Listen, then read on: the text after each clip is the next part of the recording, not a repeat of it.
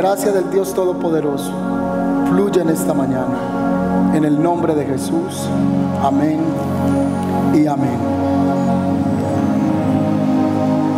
Hoy quiero compartir un tema que he titulado El poder del segundo decreto. Colóquelo allí. El poder del segundo decreto, si usted toma nota. El poder del segundo decreto. ¿Cuál es el tema en esta mañana? Diga conmigo, el poder del segundo decreto. El poder del segundo decreto. Antes de pasar con esto, no sé si Gustavo, yo no le, no le pregunté nada, pero Gustavo estudia para ser abogado. Ven, ven un momentico, Gustavo, acá. Yo, yo creo que eso sí él ya lo sabe, creo. Creo. Gustavo, ¿qué es un decreto?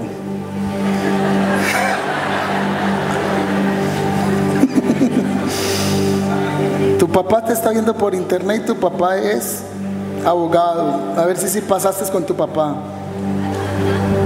Pues vamos a ver, sí. Vamos a ver qué dice Google. No, mentira. no le digo. No, aquí hay muchos abogados, pastor. Samuel. No, pero no cambien la pita, lo llamamos a él. No, un decreto es una normatividad, digamos que puede ser expresamente escrita que te indica qué debes cumplir, hasta dónde puedes llegar. Vamos que eso puede ser un decreto. Muy bien, muy bien. él es abogado, le creemos, ¿cierto? Dame un aplauso a Gustavo, gracias por eso, Gustavo.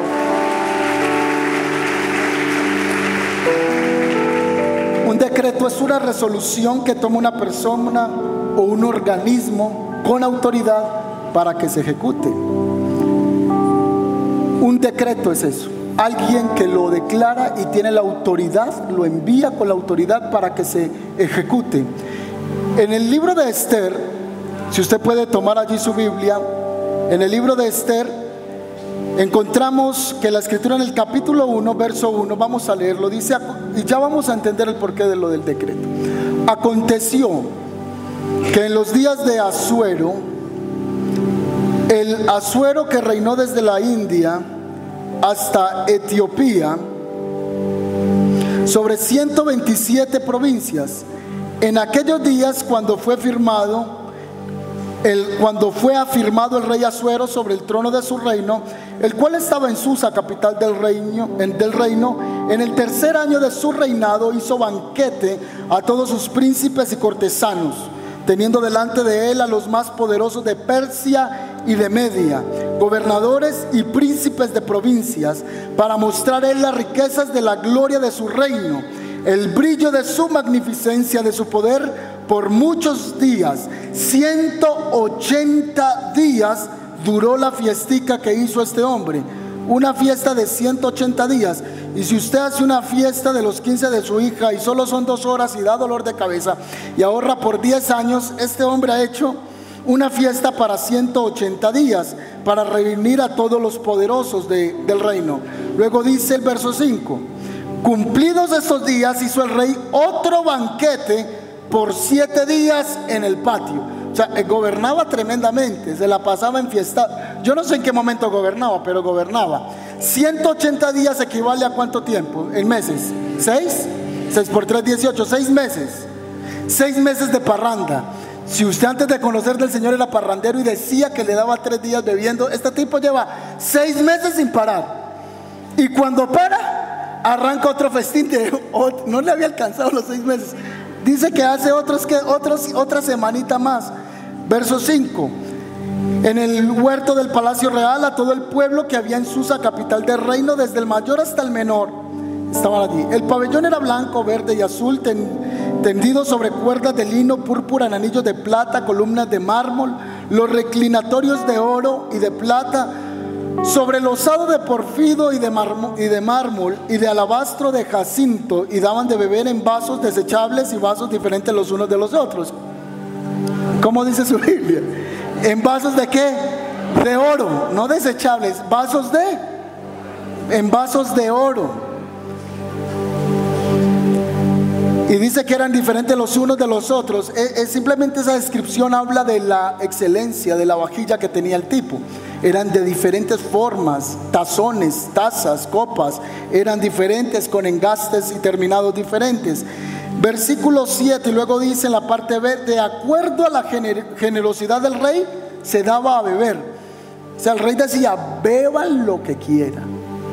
180 días, ni la, no sé, la fábrica de licores ahí hubiera tenido un buen cliente, pero son seis meses bebiendo sin parar. Miles de cortesanos bebiendo y no pone límite. Dice que beban conforme la capacidad o generosidad que el rey les estaba dando. Versículo 9. Asimismo la reina Basti hizo otro banquete para las mujeres en la casa real del rey Azuero. La esposa le montó competencia. El séptimo día, estando el corazón del rey alegre, em, o sea, el tipo era difícil de prender.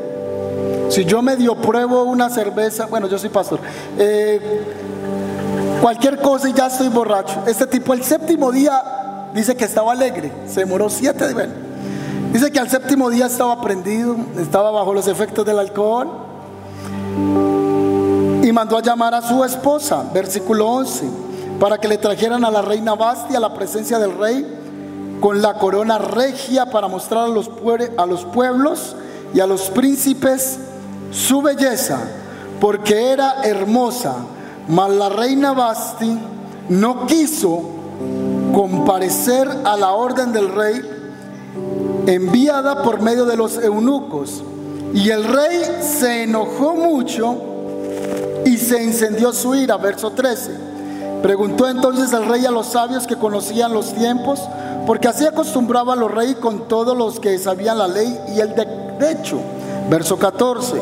Y estaban junto a él Carcena, Setar, Admata, Tarsis, Meres, Marcena y Memucán, siete príncipes de Persia y de Media, que veían la cara del rey y se sentaban los, se sentaban los primeros del reino. Y les preguntó qué se debe de hacer con la reina Basti según la ley, por cuanto no ha cumplido la orden del rey Azuero enviada por medio de los eunucos. Versículo 16. Y dijo Memucán delante del rey de los príncipes, no solo contra el rey ha hecho, eh, ha pecado la reina Basti, sino contra todos los príncipes y contra todos los pueblos que hay en todas las provincias del rey Azuero. Porque este hecho de la reina llegará a todas las mujeres y ellas tendrán en poca estima a sus maridos, diciendo, el rey Asuero mandó a traer delante de la reina Basti y ella no vino. Si usted tiene problemas con su esposa, eso no es desde ahora. Ese era el rey. Ella no vino, versículo 18. Entonces dirán esto las señoras de Persia y de Media, que oigan el hecho de la reina a todos los príncipes del rey y habrán mucho menos precio y enojo. Si parece bien al rey, salga de un, que salga un decreto real de vuestra majestad y se escriba entre las leyes de Persia y de Media para que no sea quebrantado. Que Basti no venga más delante del rey Azuero y que el rey haga reina a otra que sea mejor que ella.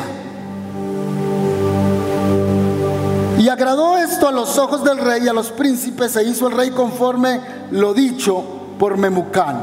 Pues envió cartas a todas las provincias el rey, a cada provincia conforme a su escritura y a cada pueblo conforme su lenguaje, diciendo que todo hombre afirmase su autoridad en casa y que se publicase esto en la lengua de su pueblo.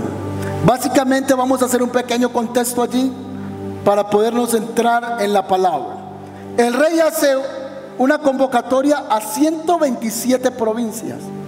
Pudiéramos llamar nosotros quizá, si esas provincias fueran como departamentos, como en nuestro país, 127 provincias, 180 días de fiesta.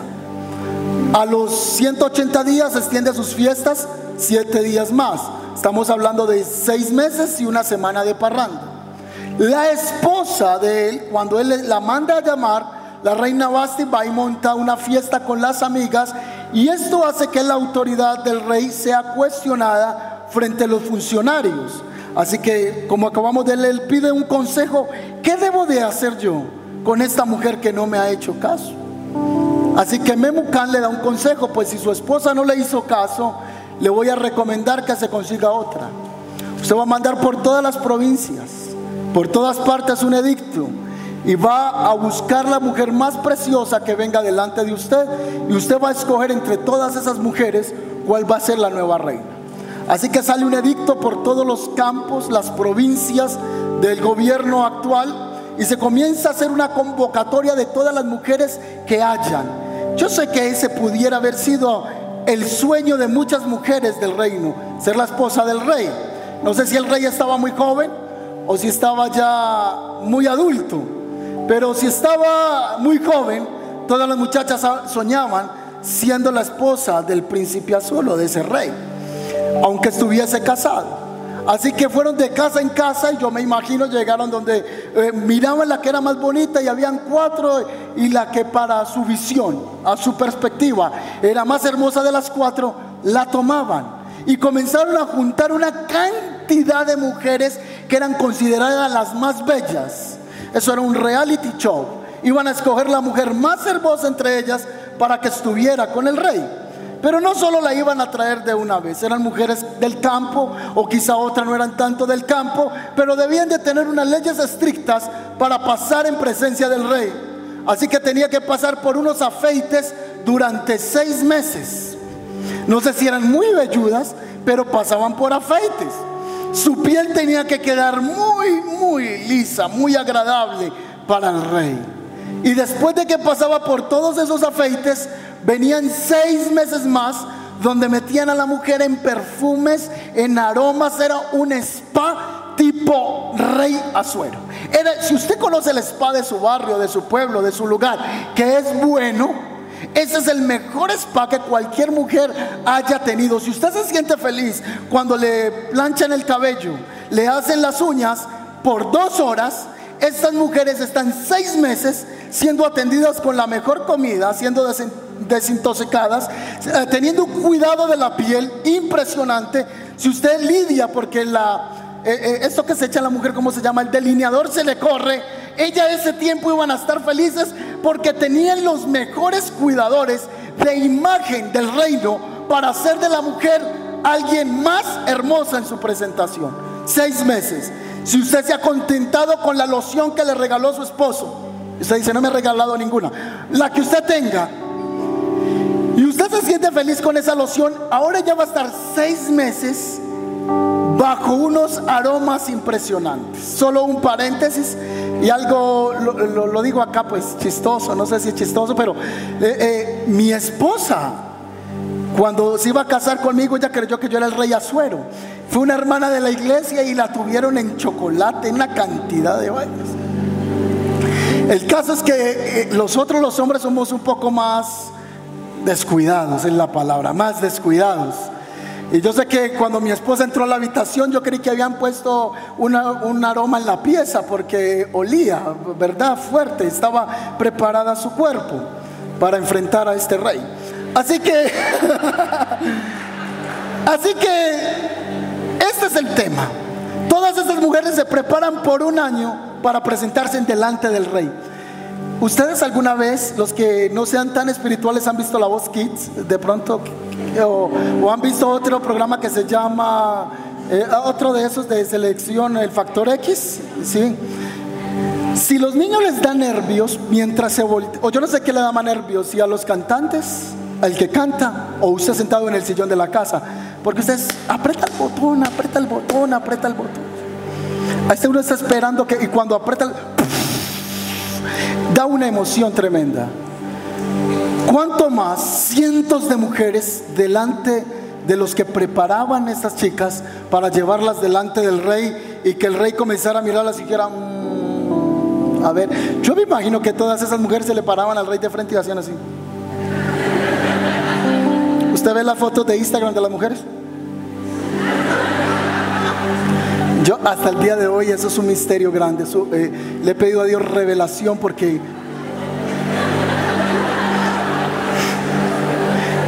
Y me gusta porque es que es con perfil.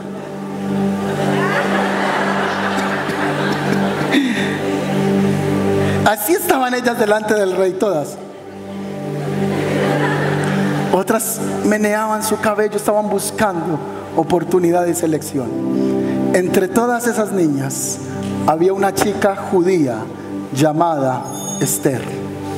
Y Esther halló gracia y fue seleccionada para convertirse en la reina que estaría al lado de este hombre. Así que en el reino había un hombre que se llamaba Amán y dice que Amán fue honrado por el rey y tenía un cargo muy grande en el reino. Y juntamente Esther, con un familiar que vivía en el reino llamado Mardoqueo, los dos eran judíos. Mardoqueo le dio una indicación, préstele mucha atención, porque esto va a ir subiendo de nivel. Mardoqueo le dio una instrucción a su familiar y le dijo, no digas que tú eres judía, no digas de qué pueblo eres. Amán, que era siervo del rey, comenzó a llenarse de tanto orgullo que él exigía que sus servidores se arrodillaran delante de él y le rindieran pleitesía. Así que allí está este hombre lleno de orgullo, pero entre todos estos que le rinden a él eh, venia, hay un hombre que se llama Mardoqueo. Mardoqueo es un hombre que teme a Dios. Mardoqueo entiende que no harás imagen de ninguna cosa creada, ni te inclinarás a ella, ni la adorarás, porque solo a Jehová tu Dios adorarás. Así que él no se postra ante Amán. Y Amán ve esta, este comportamiento y él dice, ¿quién se ha creído este tipo? Así que le llegan a oídos de Amán que este tipo que no se arrodilla delante de él es un judío. Así que él tiene un sentimiento de profundo odio, no solo con Mardoqueo, sino contra todo lo que representa el pueblo judío. Y es tal el, orgullo de este tipo que no solo quiere cobrarle venganza a, a, Mardoqueo porque no se inclina ante él, sino que ahora va a mandar a ejecutar todos los judíos que hayan en el reino. Y vaya conmigo a Esther capítulo 3, versículo 5. Y, Amán vio que Mardoqueo ni se arrodillaba ni se humillaba delante de él y se llenó de ira. Amán aquí es tipo de Satanás. Amán aquí es tipo del mundo.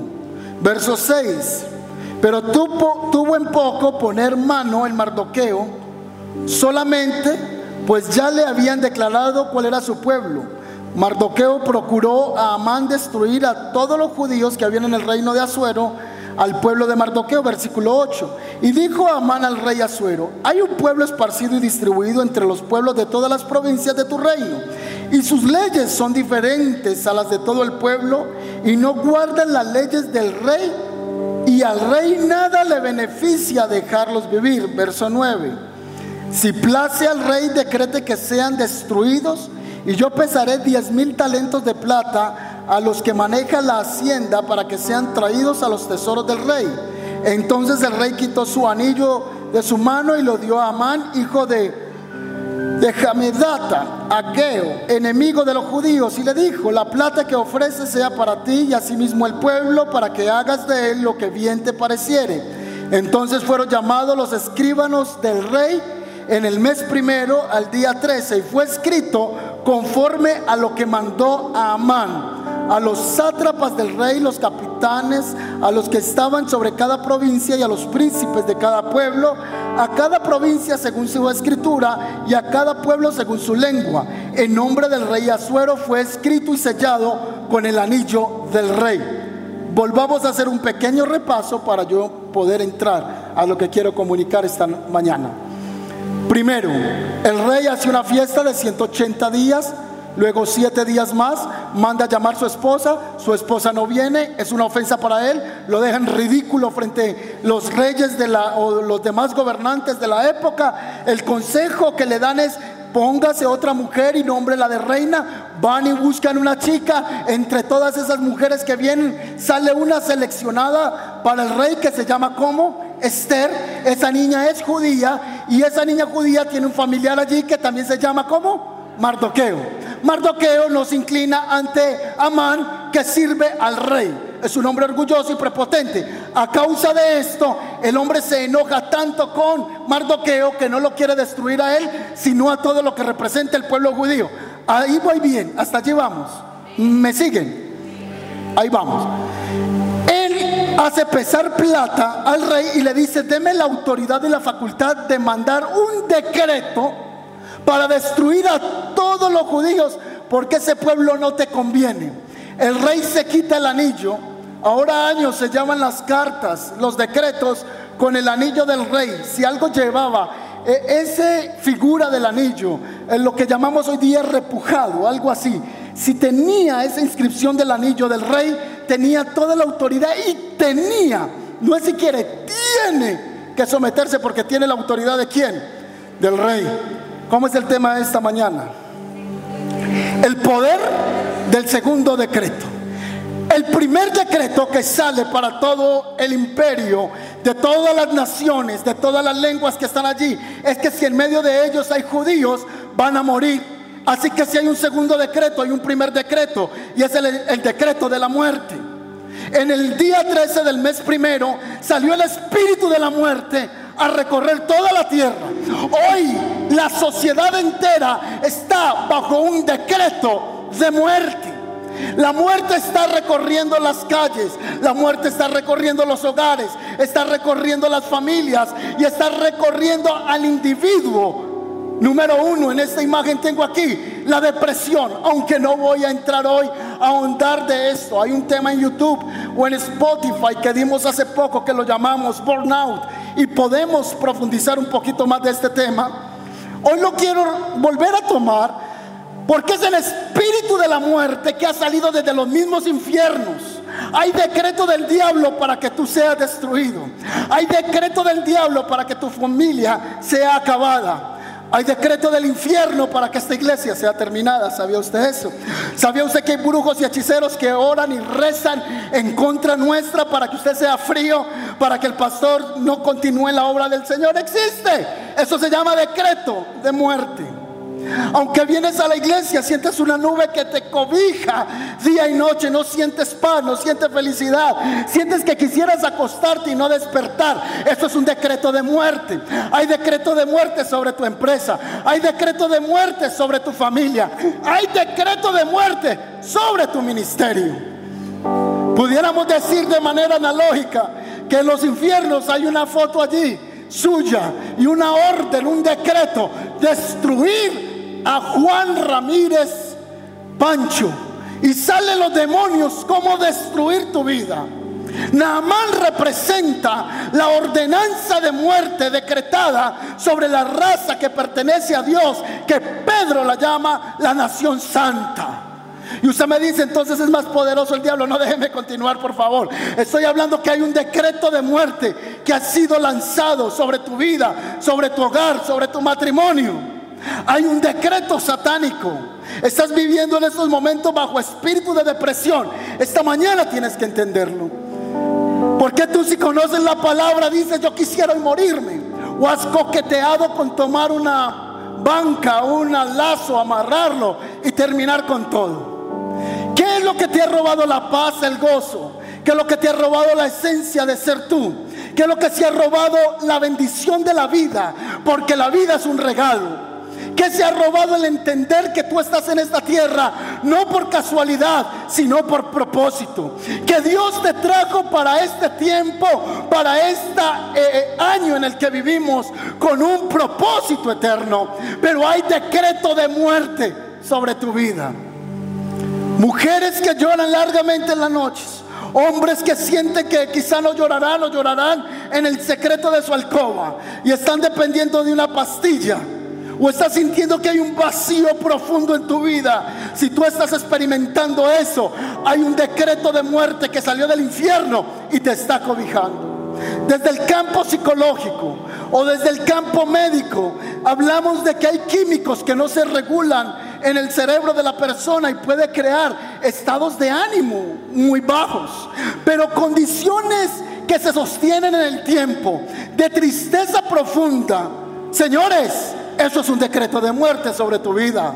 Porque el que está en Cristo debe experimentar lo que Cristo dijo. Yo soy el camino, la verdad y la vida. El que está en Cristo está en la vida, porque Cristo es la vida. En el mundo van a tener aflicción. No es que no van a tener momentos difíciles, encrucijadas donde tú dirás, ¿y ahora qué voy a hacer? Pero el Señor ha dicho, si tú confías en mí, yo puedo librarte de la aflicción del mundo, porque muchas son las aflicciones del justo, pero de todas ellas las librará Jehová. ¿Cuántos dicen amén?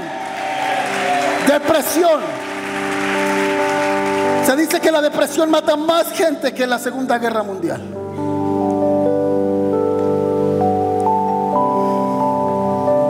Y hemos hablado de eso y quiero continuar. Decreto de muerte sobre las nuevas generaciones. Me impactó. Ayer vi una publicación. Hay un blog que sigo y, lo quise corroborar.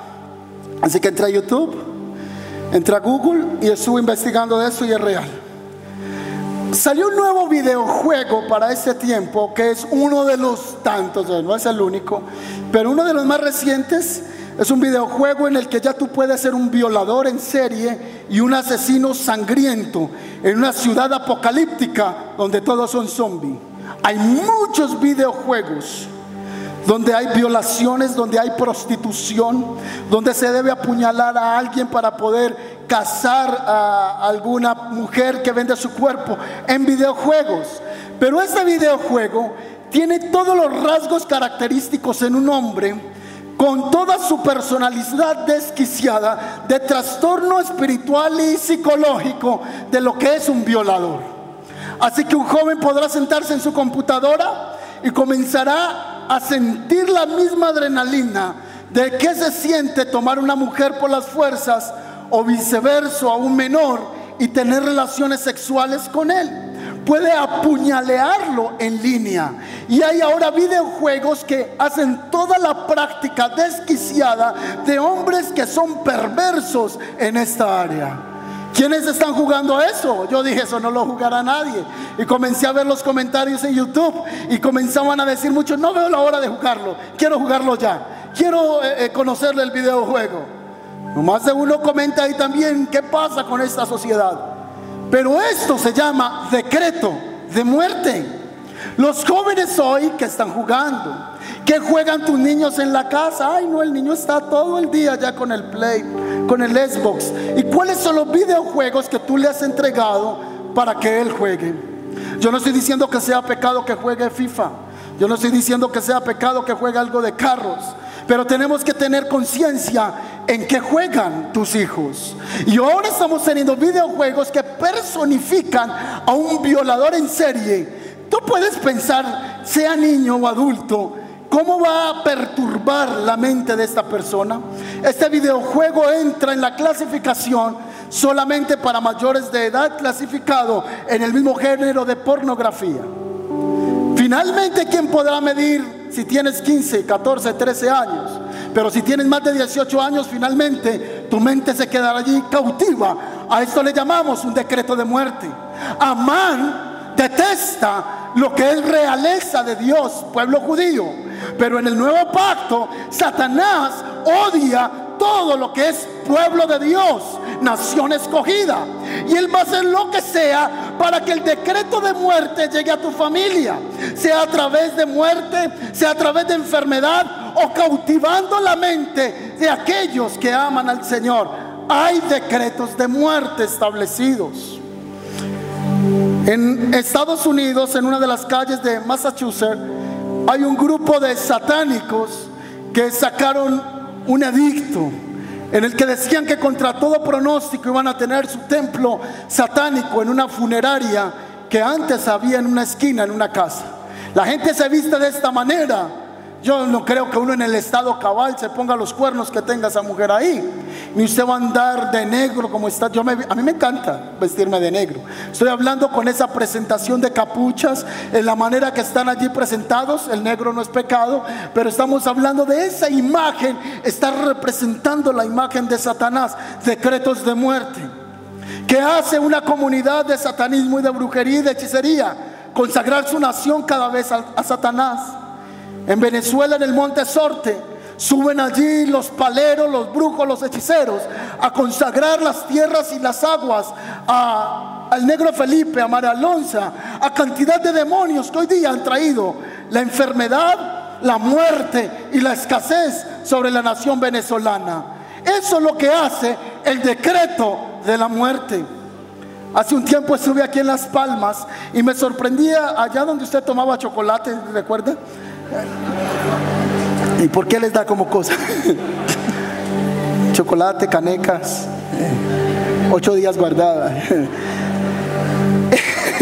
y encontraba unas inscripciones satánicas en el suelo. Y me le acerqué a alguien que estaba allá y me dijo, desde este lugar vienen grupos y levantan las manos para maldecir y atar a Medellín. ¿Está escuchando lo que le digo? ¿Y cuántas veces usted y yo hemos subido a las palmas a levantar nuestras manos? Y es, más, por el Señor siento en este momento y lo vamos a convocar a aquellos. Eh, no, no tiene, vamos a subir allá, amén. Vamos a traer una semana de oración, de santificación, de ponernos de acuerdo con Dios y vamos a levantar nuestras manos. No vamos a decir el demonio, el principal, no vamos a bendecir a Medellín. ¿Cuántos vamos, me apoyarían en eso? Y allá se levantan los brujos y los hechiceros a maldecir todo lo que trae bendición a la, tierra paisa. Tenemos que subir como iglesia a bendecir, a proclamar la gloria de Dios sobre nuestros jóvenes, los niños, tus hijos, tu familia, sean benditos en esta tierra antioqueña y que Medellín ya está haciendo, no va a ser, ya está sonando como tierra de avivamiento, ya está sonando como que Dios está visitando a Medellín con el poder de su gloria. Ya de Medellín están diciendo, Dios está visitando a Medellín.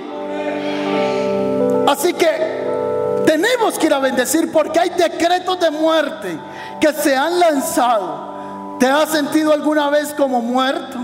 ¿Te has sentido que aunque te congregas, sientes que tu, tu tacto espiritual es como si estuviera adormecido? Ya no te importa volver a servir como servías antes, buscar como buscabas antes, hacer que el reino de Dios avance como debe de avanzar. Quizá hemos estado o estuvimos en decretos de muerte. Hace mucho rondó desde el año pasado esta figura que van a ver a continuación en la pantalla. Fue exhibida en una galería y tiene su trasfondo también en una película de terror. Y esta figura fue creada por un japonés y se llama Momo. Momo, tengo un niño que conozco de acá de la iglesia y me contó que estando en la internet le escribió. Y le me comenzó a mostrar lo que le ponía de que se tomara un cuchillo, que se cortara. ¿Qué es Momo? Esta figura aparece por 7 segundos en los videoclips de YouTube. Y comienza a llevar al niño a congestionarlo solo por 7 segundos. YouTube tuvo unas grandes demandas, especialmente en la aplicación de YouTube Kids, porque se supone que esa aplicación no permite que un niño tenga ninguna exposición pornográfica ni ninguna exposición a material violento o que pueda generar violación a su integridad de niño. Solo es para cómics. Así que se descargaba la aplicación, pero aún en la aplicación de YouTube Kids había interrupción de Momo. Si tú puedes ir a la internet vas a encontrar las madres aquí en Cartagena preocupadas, niños, cientos de niños, no estoy hablando de los cientos de niños, se quitaron la vida por la presión psicológica y demoníaca de esta representación diabólica llamada Momo. Muchos adultos jugando, tomaron el teléfono que está en línea y le escribían especialmente a las 3 de la mañana, donde la operación satánica está fuerte, en el día también, pero en la noche, donde la persona está más vulnerable a estar allí sola. Hay cantidad de videos de personas que en la madrugada le escribían en chiste, hola Momo, y Momo le contesta a la persona inmediatamente. Entonces tú dirías, pero muy tonto, ¿cómo se quita la vida? Te dice el nombre, cuántos hermanos tienes y hasta te logra tirar información privada y te lleva a manipulación y lleva a las personas a cometer actos suicidas. Están documentales en internet, noticieros que puedes encontrar en YouTube de todos los niños que se han quitado la vida por esta figura demoníaca llamada Momo. En el 2018 hizo su aparición fuerte. Esta mañana estuve viendo en las noticias diciendo, Momo reaparece y está cargándose a los niños a través del suicidio. A eso yo le llamo el decreto de la muerte. Y el decreto de la muerte hoy viene disfrazado en videojuegos. El decreto de la muerte hoy viene en la música. El decreto de la muerte hoy viene a través de estas nuevas oleadas. Y como algunos años pasó la ballena azul, la recuerdan que fue un revuelo por todas partes, Satanás no para. Él cambia nuevamente su estrategia, pero continúa extendiendo el decreto de la muerte. Niños que han sido cargados por el espíritu de la muerte. Estás tú bajo el decreto de la muerte. Están tus hijos en decreto de la muerte. Tienes tus hijos que están caminando en la droga. Estás orando por tu esposo que no quiere buscar de Dios. Pues esta mañana vamos a declarar que se rompe el decreto de la muerte. ¿Cuántos dicen amén? Diga conmigo fuerte amén. Así que el diablo ha intentado en la sociedad trayendo terror, trayendo pánico. No sé si esa mujer es esta mañana acá, no sé su nombre, pero esta semana me llamaron, me dijeron, pastor, voy hacia la clínica, yo no conozco a esa persona, me dijo, ore por mí, porque últimamente siento una ansiedad impresionante, tengo miedo, siento pánico. Yo te quiero decir, son demonios, espíritus que vienen a cautivar la persona. No sé si tú has sentido temporadas en que hay un miedo, hay una zozobra, como que alguien te persigue, el corazón te, se te acelera, comienza a ver taquicardia al punto que tienes un sentimiento de asfixia, que te vas a morir. Hay una persecución continua. Esta mañana en el nombre de Jesús reprendemos todo espíritu de depresión, reprendemos todo demonio que viene a traer muerte a tu vida sea corto el decreto de la muerte sobre ti en el nombre poderoso de Cristo Jesús. Soltamos la palabra y cortamos por el Espíritu toda declaración demoníaca, toda maldición de hechiceros, de brujos, de personas, de autoridades en contra de tu vida y que tú seas libre en el nombre de Jesús y el pueblo del Señor sea libre de todo decreto de muerte en el nombre poderoso de Cristo Jesús. Amén. Salmo 112, 7. Dice la palabra del Señor. No tendré temor de malas noticias. Su corazón está firme, confiado en Jehová. Esta semana estuve hablando aquí con los hermanos. Dios les bendiga. Me contaron que cuando su hijo va a nacer, el doctor le dijo que no iba a nacer ¿Me recuerdas que el niño iba a ser qué? Dijeron los médicos. Que el niño iba a ser deforme. ¿Cómo es que se llama tu hijo? Alguien del el facilitador que está allí en el pasillo van a Kids y le dicen a José, Alejandro, que venga un momento. Venga un momento, hermana, acá, porque quiero hablar. Eso no está planeado, pero esta mañana ustedes van a ver el rompimiento espiritual que va a haber aquí esta mañana. Venga aquí un momento, hermana.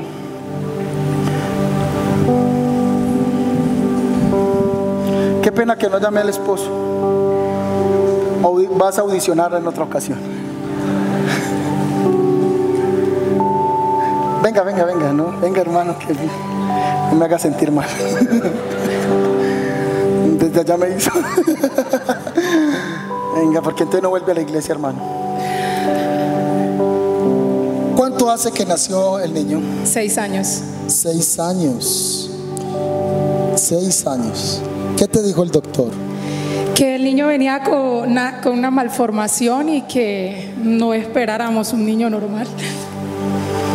¿Y eh, algo veían en las ecografías? Sí, que no, no, no tenía forma de, un niño sano, físico. ¿Y el papá cómo reaccionó a eso? ¿Qué pasó? ¿Qué te decían los doctores?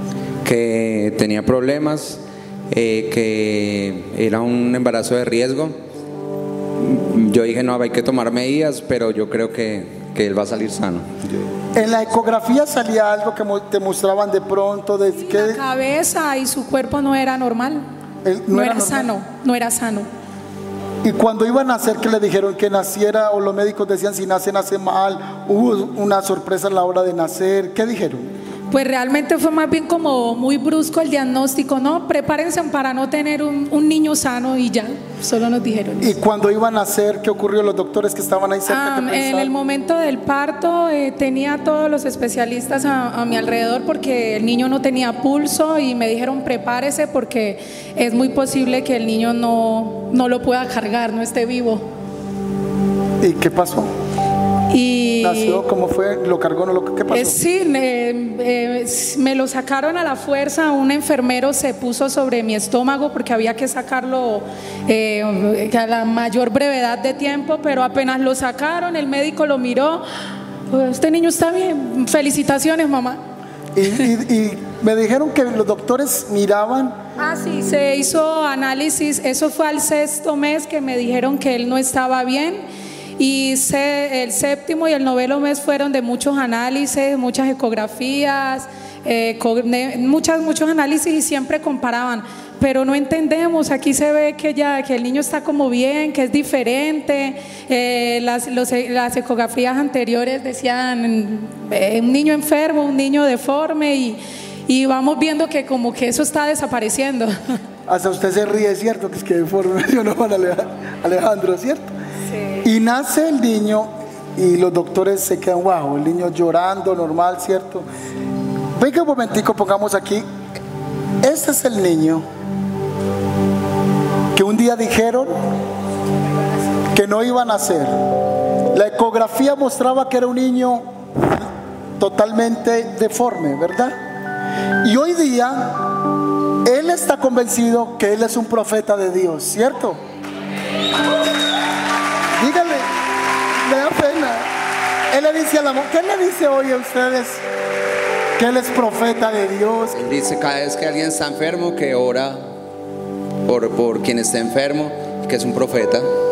¿Y, cu- y- y qué te dice de los Dice, voy a ser futbolista y profeta. A la semana cambia de profesión. Voy a ser bombero y profeta. Voy a ser médico y profeta. Pero siempre profeta. ¿Y qué te dice que va a orar por los niños en el colegio? Algo así? Sí, me, eventualmente me pregunta si un niño está enfermo, yo tengo que orar. O, o llega y me cuenta, ay, hoy un niño estaba enfermo y lloré por él. Mire lo que dice la palabra del Señor. No tendrá temor de malas noticias. Tú me dijiste, la envié para Medellín. ¿Cómo fue ahí? Yo dije, no tengo temor, la voy a enviar a que nazca el bebé porque lo que está diciendo no lo acepto. ¿Cómo Sí, fue esa el parte? diagnóstico fue en Quibdó Chocó. Eh, yo dije, pues igual aquí la salud no es muy buena, pero yo sé que mi hijo va a nacer, va a nacer sano eh, en el nombre de Jesús. Amén. Le damos un aplauso al Señor por esto. Gracias por ayudarme en esta mañana testificando. ¿Por qué los traje acá? Porque dice la palabra, no tendrá temor de malas. Primera noticia que le dieron era una noticia, una declaración, un decreto de qué? De muerte. Ahora porque los tomé a la carrera, pero el papá me decía, yo no acepto eso, no acepto eso, y en el nombre de Jesús no acepto esa palabra. Si tienen noticias que te tienen lleno de terror, la palabra del Señor esta mañana nos dice, no tendrás temor de malas noticias, porque tu corazón está firme, confiado en Jehová. ¿Cuántos dicen amén? Sé que si muchos vinieron acá, tendrían muchos testimonios de algo que le dijeron y usted no aceptó en el Espíritu. Y usted dijo, yo no acepto esa palabra. Esta mañana reprendemos, repelemos el decreto de la muerte en el nombre de Jesús. Por eso la palabra del Señor dice que el gozo del Señor es nuestra fortaleza en Nehemías 8:10. Que se te acabe todo, pero que no se te acabe el gozo. Porque el gozo es la fortaleza del cristiano. Así que Mardoqueo escucha ese decreto. Va y se rasga las ropas, echa ceniza sobre su cabeza. Y, y la reina ahí, Esther, lo está viendo y le dice: ¿Qué le pasará? ¿Por qué está así? ¿Qué te pasa? Le mandó personas que le preguntaron, él dijo, ¿cómo no he de estar triste? Mira Esther, te voy a contar. El Naamán dio un decreto que todos los judíos deben morir. Y sabes que tú también eres judía. Y si tú no hablas, entonces también tú vas a caer. Y yo te voy a decir, Esther, vas a tener que entrar ante el rey. Vas a tener que hablar con él. Sea que mueras o no mueras. Pero quién sabe si no has llegado al trono precisamente para un tiempo como esto. Para este tiempo Dios nos ha traído. Para este tiempo Dios nos tiene instaurados. Yo no sé qué decreto de muerte haya sobre nuestras vidas, pero va a ser revocado, va a ser quitado toda maldición, todo poder demoníaco en el nombre de Jesús de Nazaret. Y tú eres el protagonista en esta película. Dios te ha traído para desatar la vida y la autoridad que Él ha puesto sobre tu vida. Así que ella le dice, preséntate al rey. Preséntate y haz una petición de contraorden. Él ya ordenó, pero él puede traer una contraorden a eso que él ha mandado a hacer. Él es el rey finalmente. Enfréntalo a Él, enfrenta la muerte de frente y establece un nuevo decreto de vida para salvar nuestra generación. Ve, Esther, cambia nuestra generación, cambia las circunstancias. Así que después de estar ella en presencia del rey, dice que ella va y se prepara, se mete en ayuno y pone a muchos a ayunar y le dice, van todos los judíos a respaldarme en oración y en ayuno. Me presentaré ante el rey y si muero, que muera. Pero si no, voy a tener la gracia del rey. Una mujer, así fuera la esposa del rey, no podía entrar ante el rey. Yo en, la casa le digo a mi esposa, toca la puerta antes de entrar donde le diga eso, me vengo a vivir a la iglesia. Así que ella llega donde el rey. Y cuando llega donde el rey tiene un báculo, el báculo es un bastón pequeño y representa la autoridad en el hombre de gobierno. Y cuando ella entró ante la presencia del rey, el rey podía decir, pero él extendió el báculo, lo puso delante de ella y eso significa gracia y favor. Así que ella se postró y le dijo, mi rey, vengo a hacerte una petición, oh amada reina. Dime qué quieres, mi rey, te voy a hacer una invitación a comer. ¿Me la podrías atender? Claro que sí. Ojo que vamos a aterrizar el avión. Así que ella sale de presencia del rey contenta y prepara el banquete. Y Amán empezó a preparar una horca en la que iba a montar a Mardoqueo porque le tenía una ira y con ganas estaba haciendo esa horca que iba a, a colgar este desgraciado. Y esa noche después de que salió la muchacha, el rey se acostó a dormir. Y esa noche dice la escritura que no se dormía y no se dormía y no se dormía y no se dormía. Para los que aman a Dios todo ayuda para bien. No se dormía y no se dormía. Y se levantó y llamó a traer al hombre que leía las crónicas. Las crónicas eran escritos que narraban los hechos heroicos del rey o las historias del reinado. Allí estaban consignadas, no había Netflix, así que él no tenía cómo sentarse con el control con Netflix. El entretenimiento más grande era traer a alguien que le leyera. Así que alguien llegó a leer las crónicas del rey y entre lo que leyó, leyó que en algún momento Mardoqueo, el judío, le había salvado la vida al rey de la muerte de sus enemigos. Y el rey escuchó y dijo esa misma noche, ¿y qué se ha hecho con Mardoqueo? ¿Cómo es que este tipo me salva la vida? ¿Y qué se ha hecho? Naamán, ven acá. Tú querías a una persona que el rey desea honrar. Y recuerda que Naamán era el orgulloso. Y ahí mismo levantó el pecho así. Y la Biblia dice, él pensó que el rey lo iba a honrar a quién? A él. Y Naamán odiaba a quién? A Mardoqueo. Él dijo, a mi señor, no, pues yo te recomiendo que traigas el caballo del rey más prestigioso que tienes, que lo vistas con ropas reales, que le pongas un anillo de autoridad y le montó todo un escenario porque él decía para él. Y el rey se queda mirando y le dice, Naamán, ve y y haz esto ya mismo para Mardoqueo y no quites ninguna de las palabras y detalles en lo que has dicho. Necesito honrarlo. ¿Usted sabe cómo quedó en ese momento Ese hombre se fue y tomaba todo y golpeaba y decía, ¿cómo es posible? Dios hará que tus enemigos estén en paz contigo. La Biblia dice, y Dios va a enderezar mesa delante de tus angustiadores. Los que te han querido ver mal, los que te han querido ver arruinado, los que te han querido ver enfermo, el mismo diablo que te ha querido ver clavado en decreto de muerte, el Señor tiende mesa y tú te metes en honra porque el Señor te honra delante del mismo diablo y le dice, este es mi hijo. Y si había decreto de muerte, ese decreto de muerte va a ser derribado. ¿Usted se imagina a Naamán vistiendo a Mardoqueo ese día? Y el anillo. Y lo montó en el caballo. Y luego le. Y, y ¿sabe qué más decía la orden?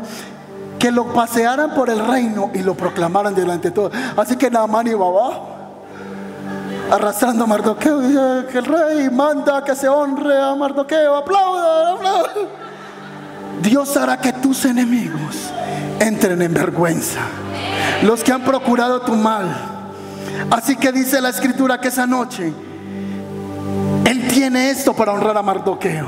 Y Esther está comiendo a la mesa. Y cuando llega a comer a la mesa le dice, rey, pero te voy a pedir otro favorcito. Si puede estar a Amán en la comida. Y se fue y le llamaron a Amán y le dijeron, Amán, que el rey y la reina quiere comer con usted. El tipo era pero orgulloso. Él dijo, ah, ah, yo sí soy muy importante, hombre. Yo, la paisa, me van a invitar a comer con el rey, eh, a María, por Dios.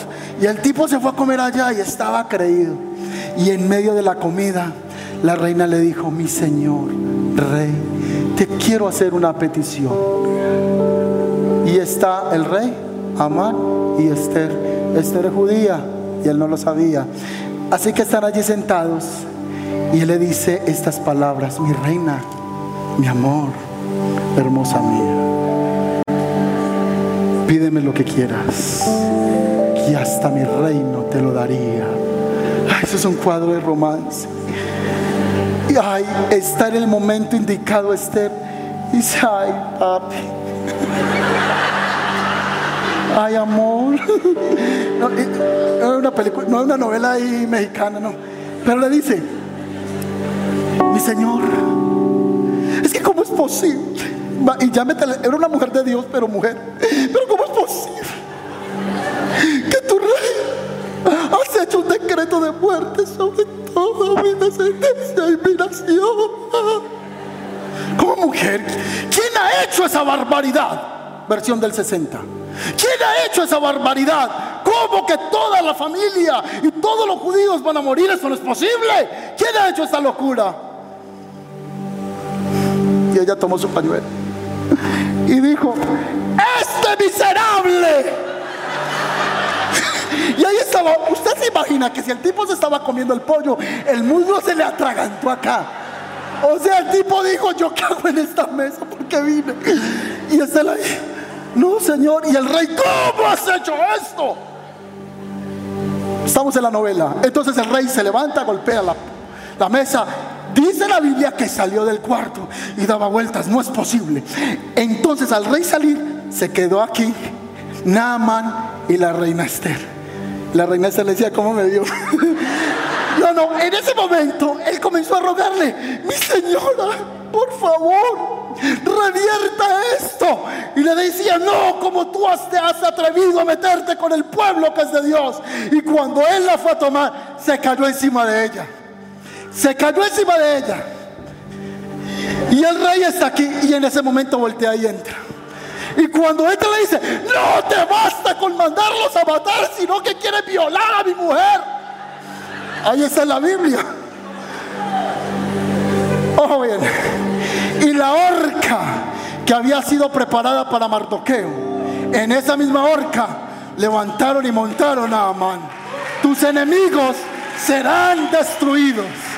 Hablo del mundo espiritual. Así que él le dijo, entonces ¿qué haré? Y le dijo, no, tú mujer, juntamente con Mardoqueo, harán una petición, harán el segundo decreto. ¿La cogió? El primer decreto es el, el decreto de muerte. El poder del segundo decreto es el decreto de la vida. Así que si estabas bajo el decreto de la muerte, esta mañana yo te profetizo que entras en el decreto de la vida, de la resurrección del Padre. ¿Cuántos dicen amén? Así que le digo, lo vas a hacer de puño y letra. Tú misma, ve, tiene la confianza, escribe. Así que Mardoqueo y coge la pluma a todos los judíos que están en todos los lugares frescos que mi hermano la logramos, la sacamos del estadio. No hay problema. Está libre del decreto de la muerte.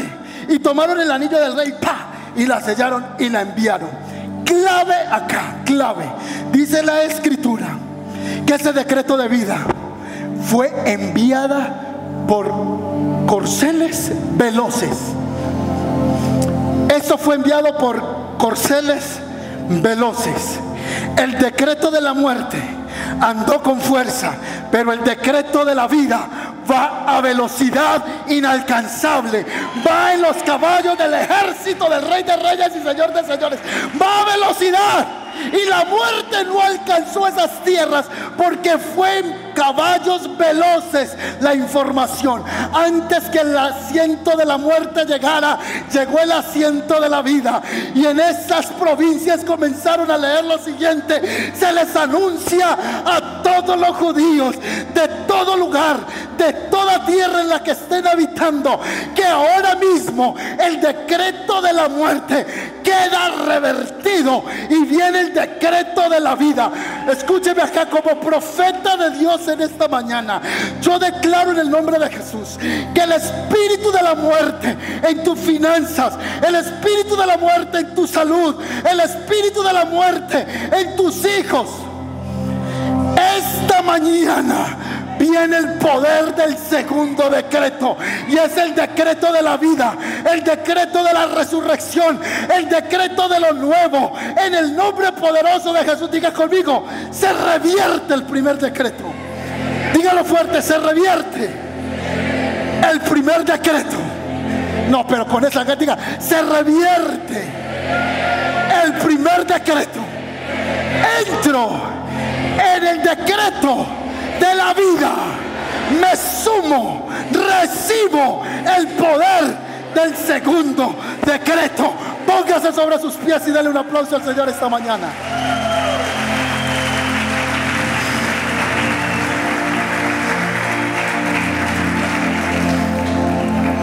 Yo no tengo entretenimiento evangélico acá. Yo tengo una palabra y un depósito de Dios para esta iglesia esta mañana. Levante sus manos. Ah. Oh Espíritu de Dios. Esta mañana yo no sé si tú puedes levantar tu voz y dices, cancela el espíritu de la muerte en mis finanzas. Todo, comience a levantar su voz y comience a declarar. Cristo es la manifestación del decreto expresado en vida para aquellos que lo reciben a Él. Cristo es el decreto del nuevo pacto. Así que Él tomó a Satanás y le dijo, hasta aquí tus derechos. Nos vamos a retroceder un momentico hasta Esther. Vamos a ir hasta donde Esther. ¿Sabe qué hicieron con el decreto en los días de Esther? Aquí decía muerte. No tienen solución de mi trabajo, hermano. No tienen solución. Dicen que ustedes van a morir. ¿Y sabe cómo estaba el pueblo lleno de miedo? Lleno de temor porque aquí decía que se iban a morir. ¿Qué noticias te tienen esta mañana así? Que te dijeron, tú no vas a prosperar. De esa deuda que tienes no vas a salir. Más fácil te morís que te volvás a levantar. Y estás anclado en ese momento, en ese sentimiento de destrozo, en ese sentimiento de sentirte acabado. Y ellos estaban llorando en las naciones, pero acudieron al ayuno, acudieron a la oración, acudieron a la búsqueda. Viene Mardoqueo y escribe lo que quiere en decreto de vida. ¿Y sabe qué hicieron con el decreto de Naamán? El, decreto de la muerte. No sirve. No sirve. Esta mañana el Señor dice, todo decreto en contra de tu vida, toda palabra de maldición, de hechicería, de brujería, es reducida a nada delante de la presencia del Señor. En el nuevo pacto, Satanás tenía discípulos decretos dados con autoridad y orden. Porque Él ejercía esa, esa autoridad porque el hombre se la entregó. Pero Cristo vino y le quitó el acta de decretos que le, nos era contraria. Y la tomó y la cortó y la dañó y la llevó y la clavó a la cruz. No hay decreto de muerte sobre el pueblo de Dios esta mañana. No hay decreto de muerte sobre